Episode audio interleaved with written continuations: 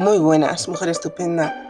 Hoy quería aglutinar un poco una serie de publicaciones eh, que yo he ido haciendo en, el, blog de la Teta y Más, de los círculos de la Teta y Más, sobre lactancia artificial. Veréis, eh, durante, a lo largo de los años yo me he encontrado con que em, se ha ido abriendo una brecha entre aquellas mujeres que amamantan y las que por las circunstancias que sean no lo hacen.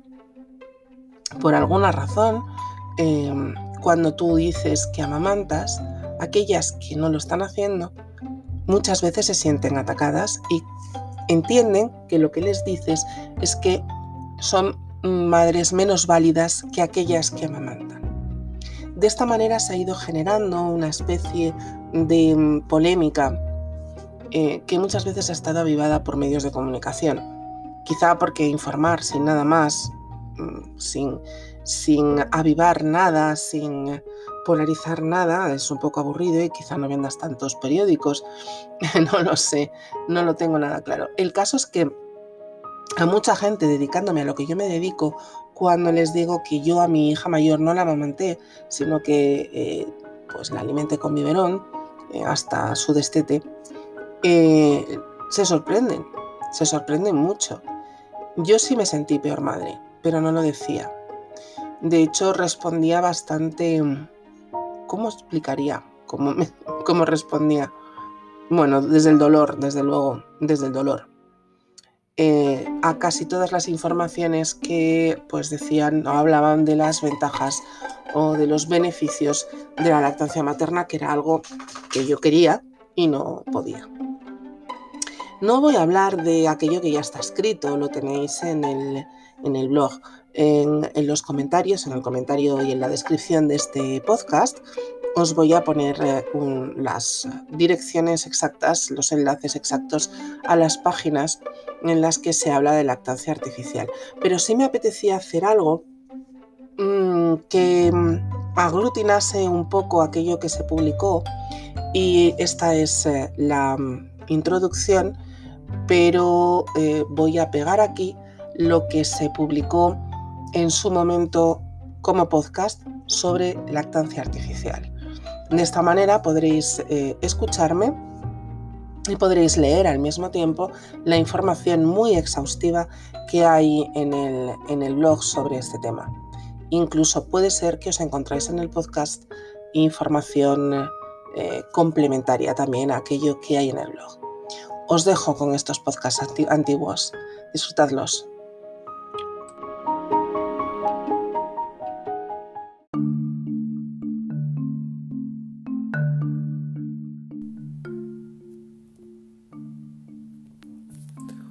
Buenos días de jueves, una semana más aquí en Radio Teta. Esta semana decidimos dedicarla a la preparación correcta de los biberones. Em, hemos, hemos, hecho un, post en, el blog, ¿vale? Sobre cómo, cómo prepararlo correctamente y además hicimos un directo en, la tribu. Sabéis que las personas que estáis en la tribu tenéis unos poquitos de beneficios. Y es que tenéis los directos y tenéis pues cosas antes que otras personas y bueno, estamos ahí porque oye, estamos en una tribu guay. Así que, en fin, el caso es que hicimos este directo para explicar mejor eh, cómo se preparaba un biberón y para explicar por qué hacemos esta semana dedicada a los biberones.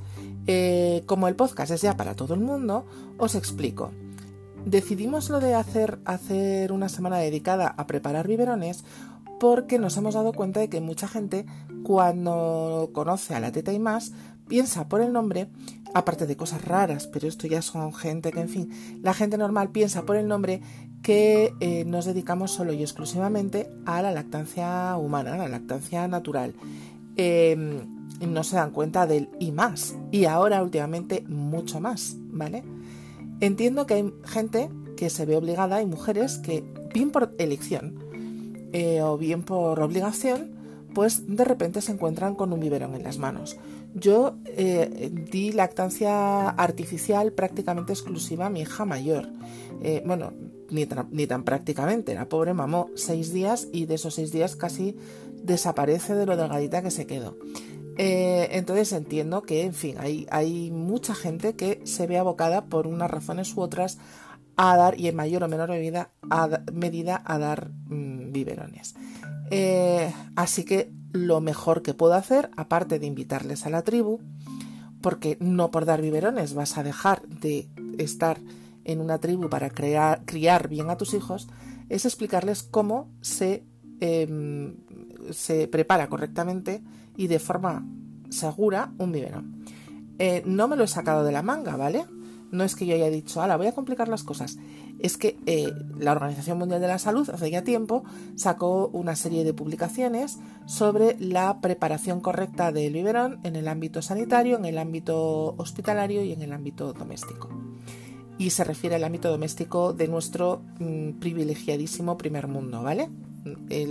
La preparación del biberón en ámbitos donde las condiciones higiénico-sanitarias eh, son más precarias, pues eh, hay que ser mucho más escrupuloso aún. Eh, estuve explicando cómo se preparaba, vosotros tenéis, si lo queréis ver, bueno, yo os lo, resumo, ¿vale? El, el agua hay que hervirla, venga de donde venga, la del grifo, la de la botella, hay que hervirla y eh, hay que esperar a que el agua esté como a unos 70 grados, que suele pasar entre los 20 minutos y la media hora después de que empiece a hervir. Se echa la parte de leche en polvo que hay que echar. Eh, y luego se, agita, se mezcla bien y se enfría inmediatamente en hielo o agua muy fría. O sea, eh, no, metáis agua más fría, es decir, por fuera, ¿vale? ¿Por qué? Pues este es el proceso de pasteurización.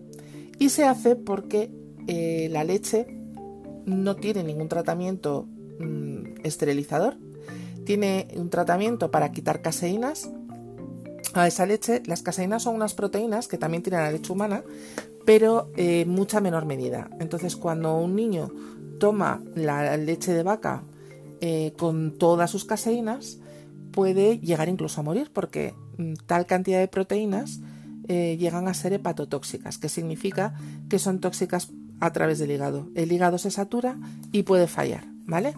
Entonces, ¿qué hace el fabricante de leche artificial? Coge leche de vaca, porque es leche de vaca, le quita el agua para mm, dejarla en polvo y eh, le quita una serie de caseínas, que son las más tóxicas para los bebés, y le añade una serie de cosas para poder ponerlas en la etiqueta, ¿vale? Y es para eso porque los añadidos tienen una biodisponibilidad muy bajita. Eh, eso es lo que hace. No, no pasteuriza esa leche ni eh, luego a la hora de envasarla eh, tampoco hay ninguna, ningún proceso de esterilización, ¿vale? Va, sale como sale. Esto se ve muy claro cuando de repente hay un lote contaminado. Contaminado por una, por una bacteria mm, peligrosa, ¿no? Que puede ser, puede, puede llevar una alarma sanitaria. De hecho, hay alarmas sanitarias con leches contaminadas. ¿Por qué se contaminan? Pues porque realmente no hay ninguna, ningún proceso esterilizador a la hora de, envasar esa leche.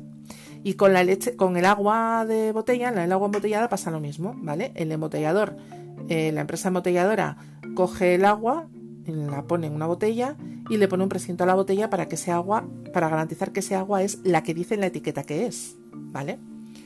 Eh, pero ¿qué ocurre?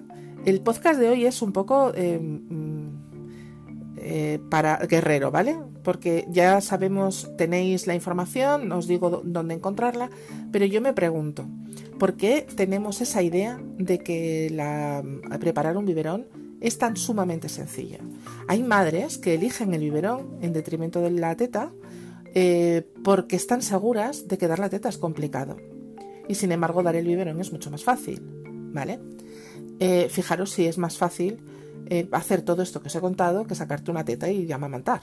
Bueno, pues eh, ha llegado a ese punto. Ha llegado a ese punto con la, complicidad mm, de, mucho personal sanitario, ¿vale? Cada vez menos, cada vez la gente es más consciente, los pediatras y las matronas son más conscientes de la importancia de, mm, de mantener unas condiciones higiénicas y además de priorizar eh, la lactancia natural, la lactancia humana sobre la lactancia artificial, pero hace unos años no. De hecho, hace poco salió en, un periódico un escándalo de unos pediatras eh, italianos a los que se había untado de manera escandalosa, ¿no? Para que mm, dijesen que el biberón mejor y tal. Desde todos los ámbitos se nos da a entender que dar el biberón es muy sencillo. Em, tú coges el, agua embotellada, que ya pone en la etiqueta apta para el preparado de alimentos infantiles, la pones en la cantidad que tenga que ser en, el biberón y pones la, la, cantidad que tiene que ser correspondiente de leche y agitas y ya está. ¿No? Bueno, pues no. No. La Organización Mundial de la Salud lleva años avisando de que así no se puede preparar un biberón. Pero esa información no llega a las madres. ¿Vale? ¿Por qué se hace esto? Pues amigas, porque mm, vende más. Cuando vosotras decidís dar un biberón, y no voy a deciros las que os habéis visto obligadas a hacerlo, ¿vale? Pero cuando vosotras decidís dar un biberón, eh, compráis los biberones, las tetinas, la leche, mil euros al año en leche, según la última estadística, ¿vale? Mil euros al año en leche. Eh, compráis el agua. Las tetinas las tenéis que renovar una vez al mes, no sé si lo sabéis, ¿vale? Bien, compráis los esterilizadores, compráis todo. Es una pasta gansa, una pasta gansa y la teta es gratis. Y una pasta gansa que se va toda a la misma empresa, ¿eh? Porque a ver qué empresa hay que lo tenga todo? Venga, va, haced un ejercicio ahí de imaginación. Esa que se os ha venido a la cabeza es la empresa que se encarga de, venderos todas esas cosas. Si, si desde esa empresa u otras filiales empiezan a decir lo difícil realmente que es preparar un biberón, hay una parte muy importante de, las madres que van a dejar de hacerlo. ¿Vale? Entonces, em, es así. ¿De acuerdo? Eh, hoy quería mi parte de lucha. Y, quiero, primero, que aquellas que os veis obligadas a dar el biberón sepáis cómo hacerlo en unas condiciones higiénicas favorables. Y aquellas que habéis decidido voluntariamente dar el biberón, que os planteéis el por qué. ¿Vale? Hay muchas razones. Hay muchas razones. Esta que os he dicho, la de la, sencillez, es una de ellas. Eh, plantearos por lo menos esa razón. ¿De acuerdo? porque os la están colando, amigas. Y a las personas de, que llevan guarderías y que mm, convencen a las madres de que no lleven biberones con su leche porque supuestamente es mucho más complicado manejar leche humana que leche artificial, planteároslo también, ¿vale? Porque la leche humana es sacarla de la nevera y ponerla al baño María y como mucho agitarla un poco si no ha sido congelada antes ¿vale? Porque la leche congelada eh, ya se homogeneiza, la leche es extraída unas horas antes, a lo mejor se ha separado la grasa del suero y queda la grasa arriba, se soluciona agitando, no hay más que hacer. Sin embargo, preparar un biberón de manera correcta implica todo esto que os he dicho, ¿vale? Vale, pues hasta aquí eh, la, el tema de hoy. Hasta aquí el programa. Os recuerdo que www.latetaymas.com y entréis en el blog, que hay una pestaña que os lleva directamente al blog, y ahí vais a encontrar eh, eh, los pantallazos de la Organización Mundial de la Salud y de cómo preparar correctamente el biberón. Os recuerdo que me podéis buscar en Facebook, La Teta y Más, y que hemos abierto una tribu estupenda y que estáis todos invitados a esa tribu y que si queréis poneros en contacto conmigo podéis hacerlo a través de Facebook, a través del blog o a través del correo info y que me despido que soy un rollo hasta la semana que viene. El jueves que viene ya veremos de qué hablamos, ¿vale? Besitos.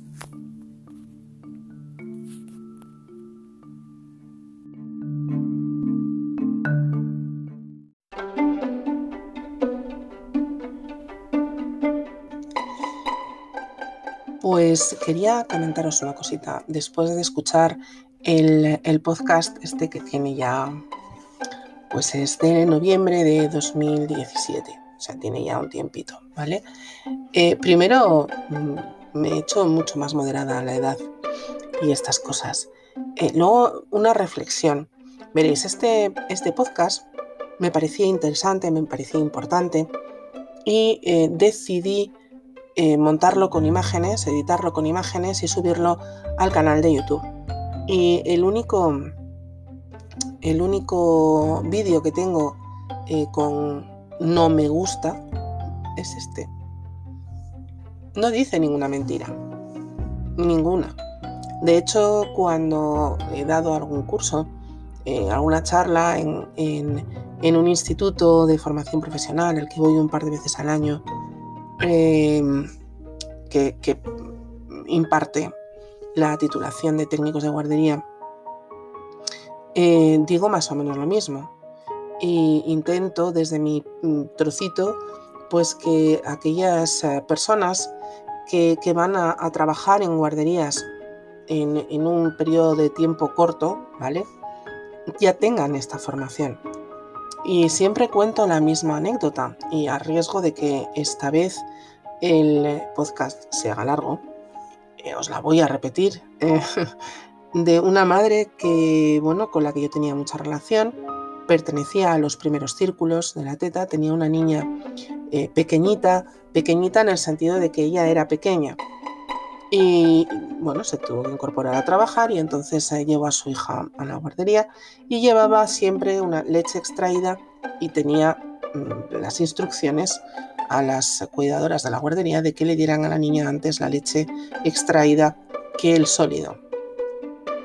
Al cabo de, las semanas, eh, las, cuidadoras la convencieron de que eh, empezasen que sustituyese la toma, que hiciera como el resto de niños de la guardería y quitase la leche y se le diese primero el sólido, para que comiera el sólido, ¿no?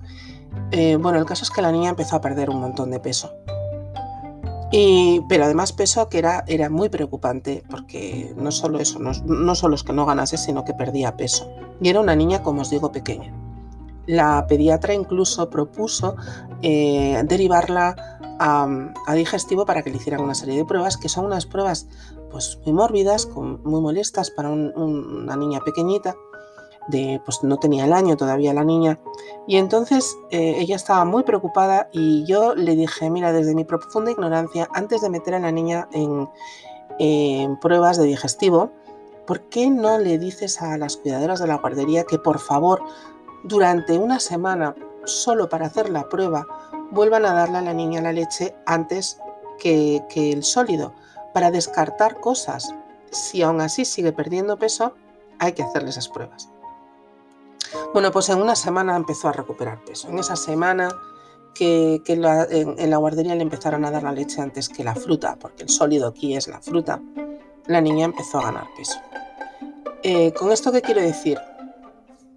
Eh, necesitamos que, la gente sea consciente de, primero, cómo se prepara correctamente un biberón, que luego decimos es que los niños en la guardería se contagian de muchas cosas y la primera fuente de contagio son esos biberones y esto no nos lo dicen, lo que dicen es que se tocan entre ellos y, tal, y se llevan cosas a la boca, pero es que la primera cosa que se llevan a la boca es el biberón.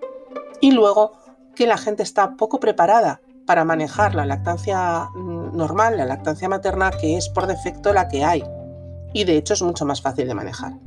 Bueno, eh, voy a dejar para mañana un tema que me apetece tratar en, cuanto a, lactancia artificial y que creo que no he tratado yo nunca en los blogs más que en un podcast de, hace unos años. Entonces lo voy a recuperar y os lo publico mañana. Muchísimas gracias por estar ahí, gracias por acompañarme en este camino que me está dando en solo dos semanas que llevo aquí a diario, me está dando tantas alegrías. De verdad, muchas gracias por escucharme. Y así os digo, que yo os escucho.